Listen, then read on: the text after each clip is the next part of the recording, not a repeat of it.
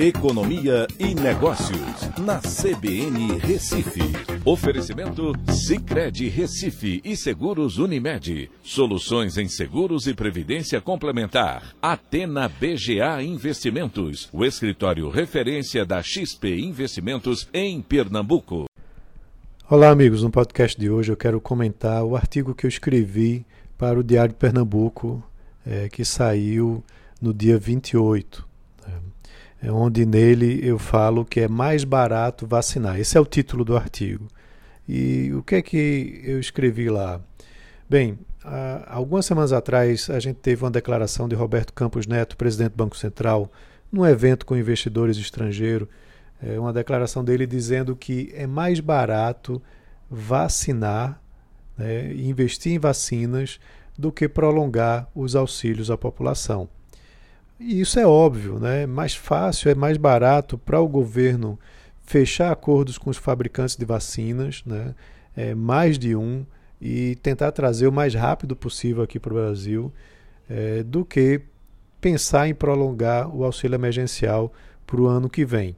A conta ela se baseia no seguinte: uh, para as vacinas há um custo estimado de algo em torno de 25 bilhões de reais, enquanto que o auxílio emergencial custou até agora mais de 321 bilhões de reais. Né? Essa conta é de mais de 11 vezes o valor da vacinação. E aí você prorrogar isso por mais três meses vai ter um custo muito elevado. Mas não é só esse custo direto. Tem também a preocupação fiscal por trás disso. Né? A gente vai encerrar o ano de 2020 com um déficit fiscal enorme né? fazendo com que o endividamento salte aí para algo muito próximo de 100% do PIB, e há uma perspectiva já muito, de um déficit também muito elevado, de 240 bilhões de reais para o ano que vem, sem contar com auxílio emergencial. Então, essa relação dívida-PIB vai passar dos 100%, e isso é muito preocupante, até porque a gente não vê uma mobilização muito grande para que reforma administrativa, por exemplo, é, seja aprovada. E mesmo sendo aprovada, não vai ser tão abrangente assim.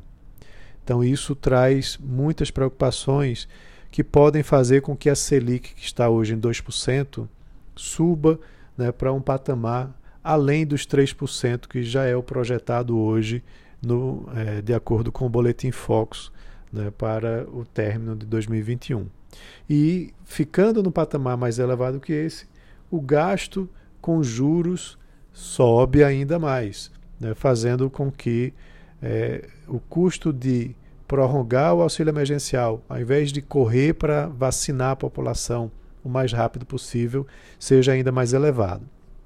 E ainda tem um outro impacto indireto relacionado, que é o seguinte: no Brasil, o setor de serviços representa mais de 70% do PIB.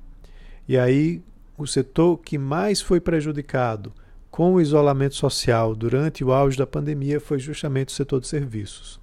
Então, quando você procura não investir numa vacinação mais rápida, você termina fazendo com que o isolamento social volte a ser mais rígido, como a gente já vê algumas iniciativas em algumas cidades aqui do Brasil.